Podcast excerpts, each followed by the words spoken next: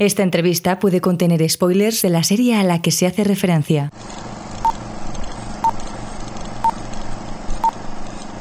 Esta es la voz de tu vida. El podcast de doblaje y locución. No cabe duda de que The Big Bang Theory es una de las sitcoms más exitosas de todos los tiempos, y por supuesto gran parte de su éxito en España se lo debemos a sus actores y actrices de doblaje. Hoy tenemos en la voz de tu vida a Jesús Pinillos. Muy buenas Jesús. Hola, buenas tardes. Y tenemos también a Fernando Cabrera. Fernando, muy buenas. Hola, ¿qué tal? ¿Cómo estáis? Hola, Jesús Pinillos. Hola, Fernando Cabrera. Bueno, pues ellos dos son dos de los actores que durante más de 250 capítulos prestaron su voz a los personajes Leonard y Sheldon respectivamente, lo que supuso un total de 12 temporadas de una serie irrepetible en la historia y cuya emisión terminó hace ya varios meses. La serie que fue dirigida por Rosa Sánchez, primero en EXA y luego en Technison, cuenta en su elenco con varios de los más grandes profesionales de Madrid, como Mar Bordallo, Iván Jara, Álvaro Navarro, Cristina Yuste o la gran Marta García que tuvo que ser sustituida tras su fallecimiento por Isabel Fernández Avantay. Y antes de empezar, si me dais permiso y a colación de esto mismo que estaba comentando, me gustaría que recordáramos a vuestra compañera Marta, porque no sé todavía cuándo vamos a publicar esta entrevista, pero casualmente hoy es 21 de noviembre Sí. y hace siete años que nos dejó, entonces vamos a recordarla, como decía, con una, con una sonrisa. Vamos a escuchar un extracto de la serie. En un mundo gobernado por un castor gigante, los hombres construyen muchas presas para complacer a su señor. La ciudad de Copenhague está inundada y devastada. Hay miles de muertos. Los daneses nunca llegaron a inventar sus famosos postres. ¿Cómo puede haber fallado? Esto es ridículo, os lo estáis inventando todo. ¿Siempre se pone así cuando pierde? Ah, sí, tendrías que haber visto la pataleta que pillé una vez jugando al Mikado en 2008. Tú golpeaste la mesa y lo sabes. Me parece que sería mejor jugar a algo más adaptado a su nivel. Cerraremos los ojos y contaremos hasta 10 mientras te escondes. Me voy a mi cuarto. Muy bien, Leonard, pero la próxima vez no nos digas dónde te escondes. Maravillosa. Era maravillosa. Eh, sí, era, era todo lo que transmitía con su voz. Era dulce, era simpática, era... Una princesa y su marido era, pues, el caballero.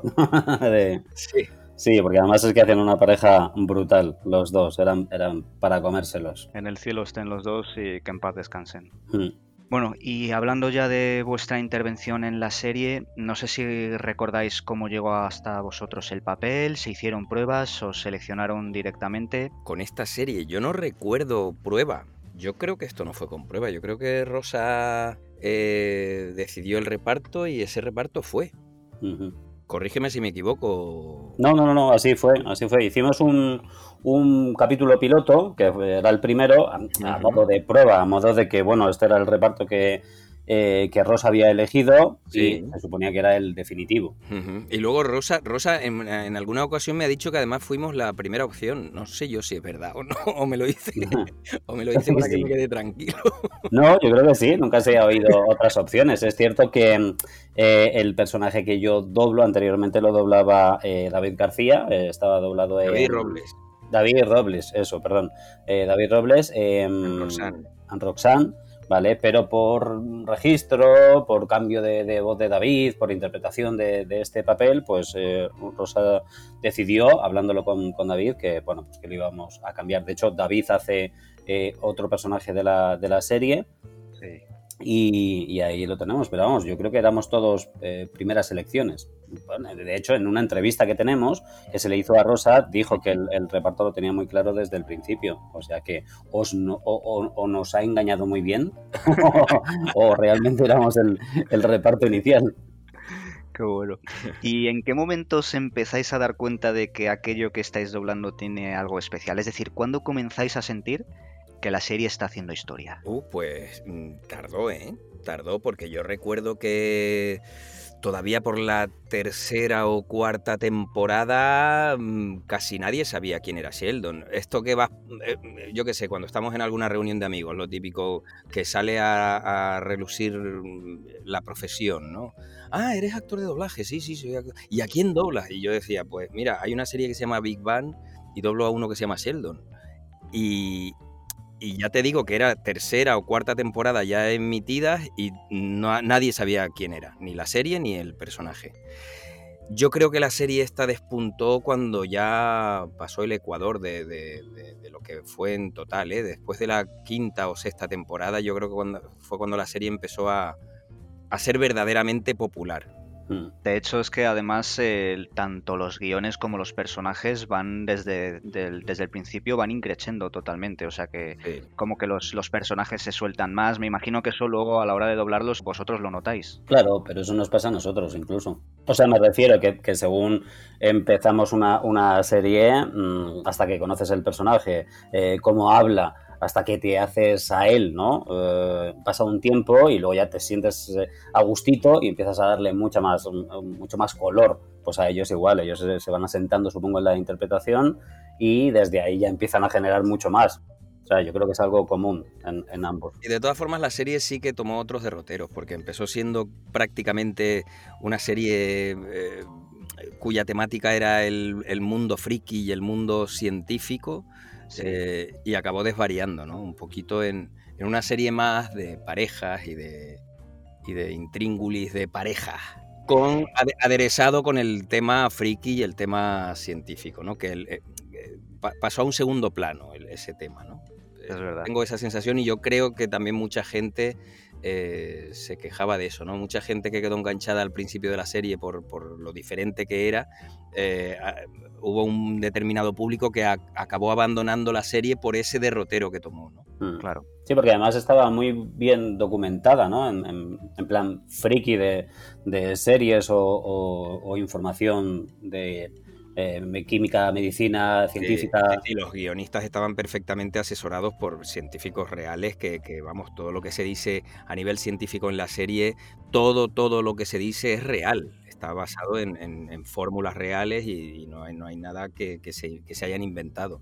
De hecho, en la entrevista que comentaba Jesús que hacéis con Rosa Sánchez, ella me parece que cuenta que, que le tuvo que ayudar su marido y su hijo. Eso es. Sí, sí, del mismo modo que en la versión original los guionistas estaban asesorados por, por científicos, Rosa en la adaptación estaba asesorada por su marido y su, y su hijo que, que sí, que, que- que entienden, ahora no recuerdo que, cuál es la carrera de- del marido de, de Rosa y del hijo, pero sí, Sí. sí, ellos dominan también el tema. Mm. Tema de videojuegos, tema de series, ¿no? Todo, Sí, todo sí. eso también tuvo que indagar y, y pedir eh, información a la hora de, de que todo fuera correcto. Y luego, eh, a nivel personaje, eh, después de todos estos años, ¿qué diríais que os ha aportado haber doblado a estos personajes tan relevantes y qué les habéis aportado vosotros a ellos de vuestra forma de interpretar?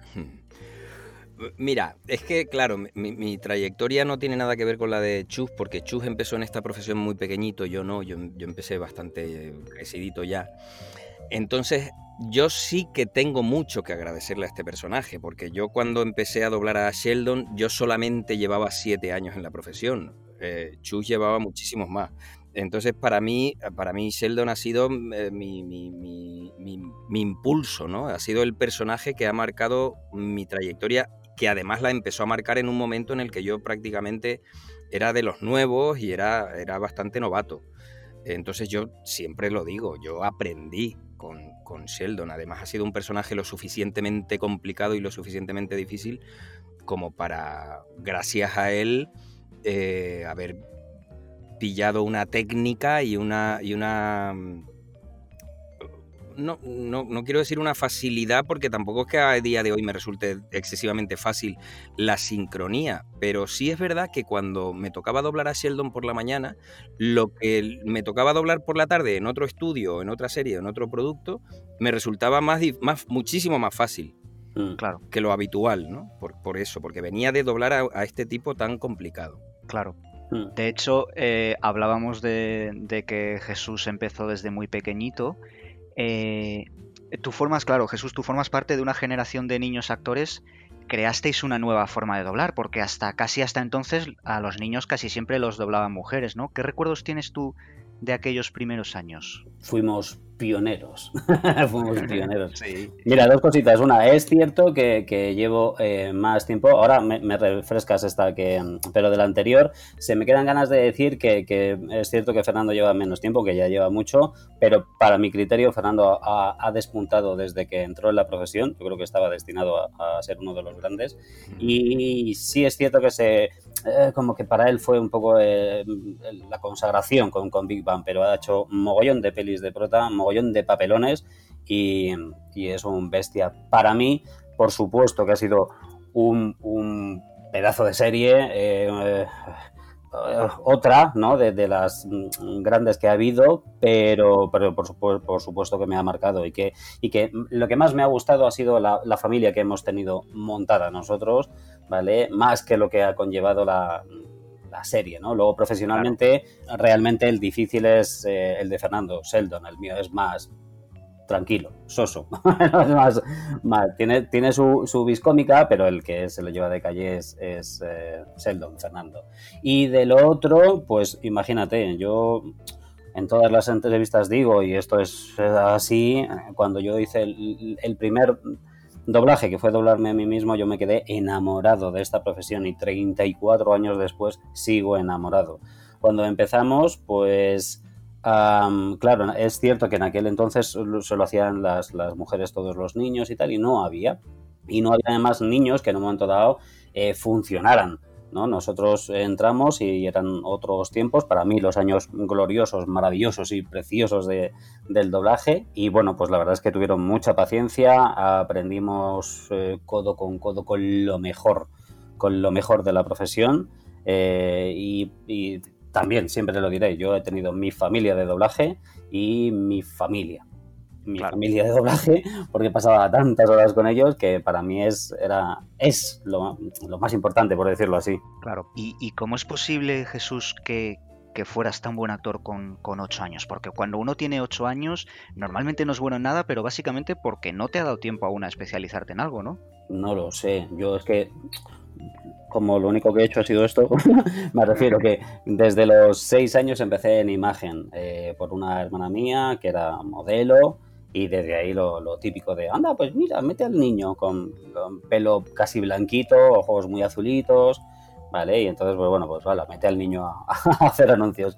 Y el niño, pues sí, empecé a hacer eh, cosas de imagen, eh, trabajé con Javier, eh, Javier, Javier Joroba, José Luis García, Javier Elorrieta, eh, eso, anuncios de Costa Rica, Instagram. es que me están dejando mensajes a la que estoy hablando, me están entrando y me están mareando. Eh, bueno, y desde ahí, pues eh, a los nueve años y pico, eh, TAI, Escuela de Cinematografía, hice unos cortometrajes y me tuve que doblar en uno. Y nada, según entré en la sala, yo flipé. Y yo dije, esto, esto, esto a mí me ha llenado. Y, y entonces, que no sé, yo no, no he hecho otra cosa en mi vida. Supongo que pues que hay gente que lo tiene o que lo lleva o que mm, no lo sé.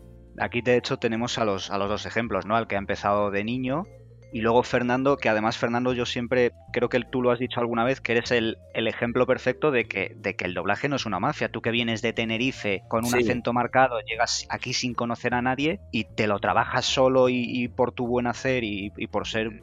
Siempre lo, siempre lo digo y, y además me gusta repetirlo y me gusta remarcarlo, porque eh, esta profesión injustamente eh, suele estar tachada y, suele tener una fama inmerecida de que es una mafia y de que en esta profesión solamente se entra si eres hijo de o sobrino de o, o tienes un padrino dentro de la profesión previamente. Y no es cierto. E, en esta profesión, evidentemente, es más fácil entrar si eres hijo de, pero como en cualquier otra profesión. Mm. En cualquier otra profesión ocurre lo mismo. Si tu padre es farmacéutico y tú te quieres dedicar a la farmacia, pues lo tendrás más fácil para, trabajar en la farmacia. Claro. Sí, pero tampoco ha habido tantos hijos de, ¿eh? No, primero que no ha habido tantos y segundo que también ha habido muchísimos hijos de que con el tiempo se han quedado por fuera. Porque al final lo que importa es hacerlo bien. Eso es. Y, hacerlo bien y funcionar en el atril. Y hay muchísimos, muchísimos hijos de que lo han intentado. efectivamente, han conseguido estar dentro antes que yo, les ha costado menos que a mí, evidentemente, eso es lógico y normal, lo repito, y pongo, vuelvo a poner el ejemplo de la farmacia. Claro. Pero luego al final el movimiento se demuestra andando. Eso está, está claro. Y, ya está. Entonces sí, lo, he dicho y lo repito. Eh, soy el vivo ejemplo de que se puede entrar en la profesión sin tener padrino.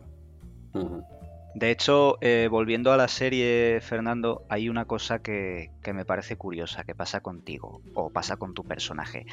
Porque alguna vez sé que has recibido críticas porque dicen que haces, te dicen que haces la voz de Sheldon demasiado aguda. Y yo no he visto la serie original, pero cuando lo escuché una vez dije, voy a poner un audio suyo. Y yo te juro que para mí sonáis igual pero igual. Hombre, muchas gracias. Mm, eh, me, alegra que me lo digas porque es verdad que, muchas, muchas veces recibo mensajes a través de las redes sociales o lo que sea que, de que por qué, eh, o no los recibo directamente, sino que leo, leo, leo mensajes de gente que dice que por qué ponen una voz tan aguda para Sheldon si, si el, original tiene la voz grave.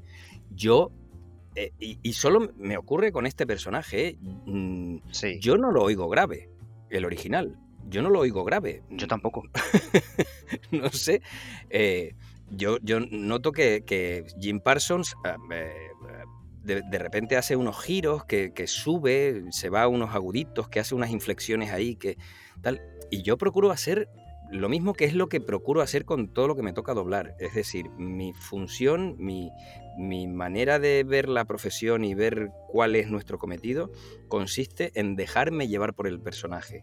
Me gusta escucharlo y me gusta hacerlo dentro de mis posibilidades, porque evidentemente mi abanico eh, de, voces, de, las posibilidades que yo tengo, del espectro de voces que yo puedo hacer desde las más agudas hasta las más graves, es el que es, es el mío y evidentemente no me va a salir idéntico. Claro. Pero mi intención es hacerlo lo más parecido posible.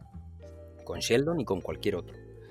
Y, siempre me llama la atención eso, que, me, que, recibir tantos mensajes de decirme que por qué si la voz de, de Jim Parsons es grave, por qué yo lo hago agudo. Bueno, cada persona tiene un oído diferente. Pues es lo que te iba a contar, que de, hecho el otro día que se lo comenté a mi novia preparando la entrevista y lo, escuchó ella el original y me dice, a mí me suena Fernando Cabrera, o sea, me suena igual. Y te dijo, pues, pues no va a ser que me suena súper agudo. Oye, tú, Jesús, eh, no sé si alguna vez te ha tocado también recibir alguna crítica así por algún trabajo o, has tenido la suerte y te has librado. Concho, pues mira, la verdad es que mm, no lo sé, no tengo ni idea, porque mm, yo me he metido hace poquito en el mundo de las, de las redes, con, me hice un, Instagram que es como la locura de, eh, entre tema informático, de que yo no me entero de la misa, la media, pongo cosas que luego tengo que borrar, me ha agregado mogollón de gente que, que, a veces no me dan ni tiempo a responder y creo que no, no ha habido esa opción porque no he estado con, con el tema de las redes. A lo mejor algún compañero o compañera en un momento dado sí ha, ha podido criticar algo Em, constructivamente a la hora de, oye, Pini y tal, ¿no? Claro. O sea, hace años tuve una época que, pues que me cansé un poquito de hacer los, los papeles que hacía, en plan jóvenes, dibujos y tal, eran, estaba guay, ¿no? Pero era ya muchos años y yo quería otra, otro tipo de interpretación, otros papeles y, y, hubo un tiempo en el que en el que quería optar a, a, gente más mayor y entonces empecé a hablar así como que engolándome un poco, ¿sabes? Y, con los personajes, pues claro, yo quería grabarlo para mira qué voz de hombre tengo, convócame para tíos más grandes. Y entonces, pues algunos compañeros, compañeras con mucho cariño y mucho amor me dijo, pero tú estás tonto, ¿qué te pasa? Que suenas muy raro. ¿Qué haces? ¿Qué haces, hijo? Y nada, eso más o menos. Pero bueno, yo creo que entre nosotros sí nos decimos eh, y deberíamos decirnos y mimarnos más, porque antiguamente nos decíamos mucho, pues eso, sinceramente, si habías oído a un compañero en algo, es, oye, tío, te he oído y estás brutal. Y yo a día de hoy, en la medida que puedo, pues lo sigo diciendo. Claro. Oye, por cierto, eh, ahora que habláis de compañeros, de profesión y tal, hay una cosa que a mí me parece, me parece curiosa. No sé si creéis que es justo o no eh, que mientras los actores a los que ponéis voz, en este caso en The Big Bang Theory, ellos cobran Ya te digo yo que no. Antes de terminar sabía por dónde iba, digo, te digo yo que no. Claro, porque claro, la historia es que, que aquí en España está, está todo bastante alejado de, de allí, porque si ellos allí cobran eso es porque la serie genera esos ingresos no solo allí, sino en el mundo entero, eso es así. Mm. Sí, bueno, es que lo de esa serie es descomunal. De todas formas, aparte de que haya una desproporción bestial de lo que nosotros cobramos a lo que cobran en imagen, o depende qué serie es, lo de un es un millón, ¿no? Por, por capítulo, eso es una locura. Sí, pero a ver, nosotros no es que de- no es que cobremos desproporcionadamente poco con respecto al original en esta serie concretamente. No, claro. En España, en España el doblaje mm, está mal pagado desproporcionadamente mal con respecto a los otros países en los que se dobla. Eh, de los países europeos en los que se dobla, que los que más tradición tienen son Francia, Alemania, eh, Italia y España, el que menos cobra, el que peor pagado está es España. Y eso que es, en teoría tiene la fama de, de ser el que mejor lo hace. Somos los mejores. Pero así son las cosas. Mm.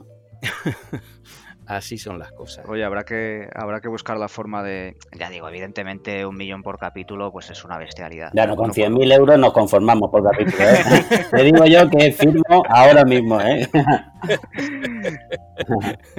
Estaría, estaría fantástico. Oye, por cierto, eh, una pregunta para Fernando relacionada con, con Jesús, porque tengo entendido, Toma, a ver qué dices, ¿eh? A ver qué dices. Cuidado, cuidado, cuidado. claro, ahora es más complicado, porque ahora, sobre todo con el coronavirus en banda aparte y tal, pero tengo entendido que Jesús es de risa fácil. Bueno, ya ves. sí, sí, sí, sí. Es de, de- a ver, Jesús es de, de ataquito, de risa, y de eh, morderse los nudillos a ver si se le pasa, pero no se le pasa. Es de, de ponerse rojo como un tomate y empezar a soltar lagrimones mientras intenta aguantarse, aguantarse la risa. ¿Sabes esas situaciones en las que solamente oyes la respiración porque está aguantándose la risa y esa respiración hace que se contagie el resto de la sala? sí. Pues eso, eso nos pasaba mucho con Big Bang. Y, a- y a- en ocasiones había que decir, a ver, oye, oye, Jesús bonito, salte de la sala, o nos salimos todos, nos fumamos un cigarro, nos tomamos un café. Sí, pero nos ha pasado en Big Bang Sí. y en 200.000 cosas. Tenemos ahí una entrevista y tengo yo en el, en el Instagram una que nos hicieron. Bueno, bueno, para la televisión autonómica de allí, de jaja, jaja, jaja. Y es que te lo juro que yo lo paso fatal. Pero fatal, porque es como, no, ahora no es el momento, por Dios bendito, y jaja, y jaja, y cuanto más veo a la banda ya es de, bueno, ya no Es tremendo, es tremendo. Es un inmaduro, es un inmaduro aquí donde lo ves. consciente. Claro, que en una serie tan, tan cómica como esta, me imagino que, que el, claro, el tema de la risa a veces os jugará malas pasadas y yo me imagino que a veces Rosa... Sí, sí, había situaciones de estas de...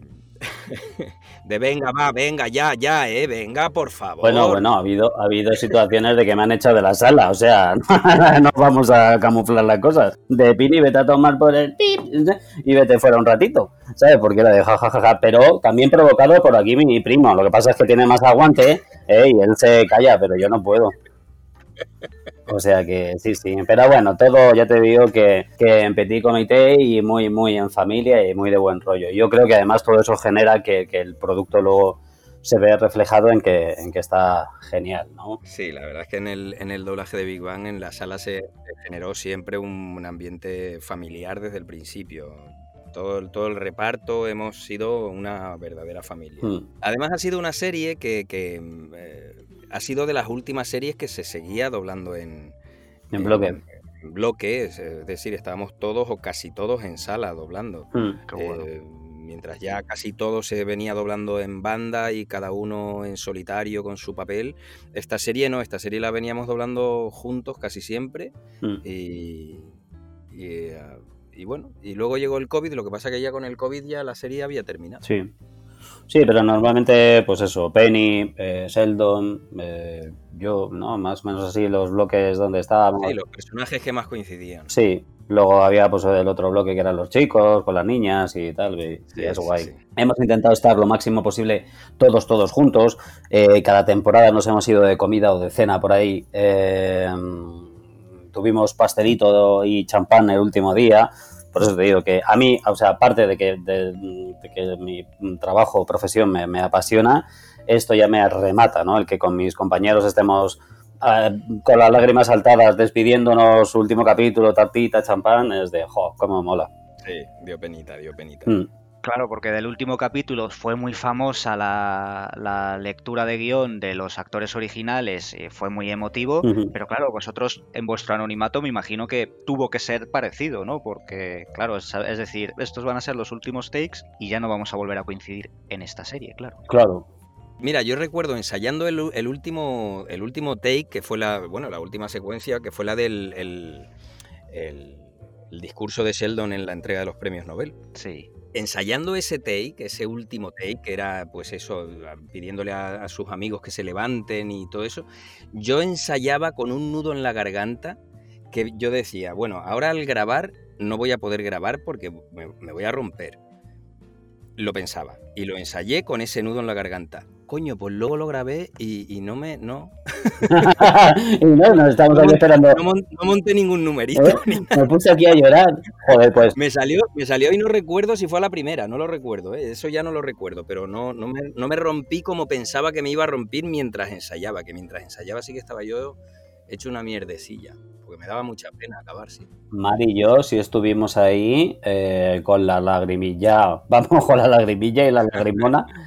Y es más, el otro día eh, flipa que me despedí de un personaje de estos míos hiper queridos. Y bueno, o sea, si ves la llorera que me pegué, pero o sea, un, te lo juro por Dios, un disgusto. O sea, la saca, está con el director y me mira y le digo, espera, espera, espera, espera, tío, que es que no puedo. O sea, y llorando y llorando, digo, no me cago en la leche. O sea, que flipa hasta dónde conectamos con, con nuestros niños. Sí. Sí. Que de hecho Fernando luego a posteriori ha tenido como una especie de, de reencuentro, ¿no? Con la narración del joven Sheldon, que eso... Sí, bueno, en ese sentido no me, no me he despedido de- del todo de Sheldon. Efectivamente, llevo ya. Bueno, ahora estoy empezando la cuarta temporada de esa, de esa serie.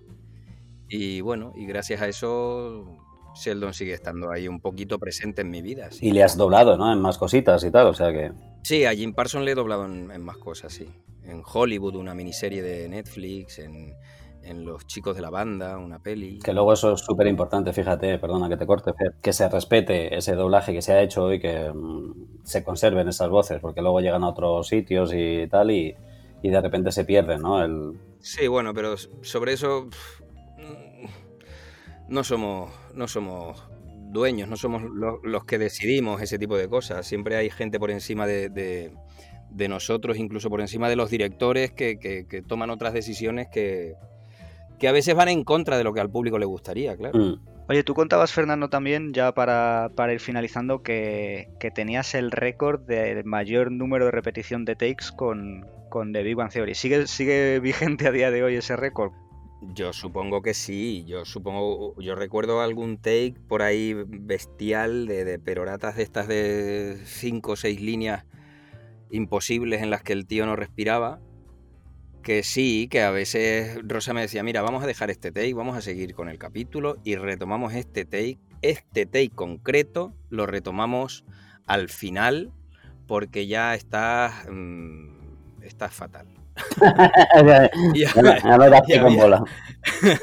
y había que hacerlo, había que hacerlo, porque sí, había cosas imposibles. Había cosas imposibles de decir, sí, sí. Claro. Bueno, pues hasta aquí el, el especial de hoy. Ya que estoy contigo, Fernando, pues me despido primero de ti. Te iba a hacer un cierre, pero es que lo que te ha dicho Jesús al principio es que lo suscribo completamente. Eres un absoluto crack, eres uno de los de los mejores actores que hay hoy en, en Madrid. Ah, o sea que yo creo que con lo que ha dicho él podríamos dejarlo así. Vale, recordadme ahora al salir, al salir que os dé lo vuestro. ¿eh? Aquí tengo, te paso el nombre aquí que tengo el talonario. Aquí tengo el talonario. muchas gracias, muchas gracias a los dos. Pini, te quiero. Ole, guapo, yo más. Y Jesús, a ti te digo exactamente lo mismo. Lo que pasa es que, claro, tu carrera lleva en todo lo alto desde que eras muy pequeñito.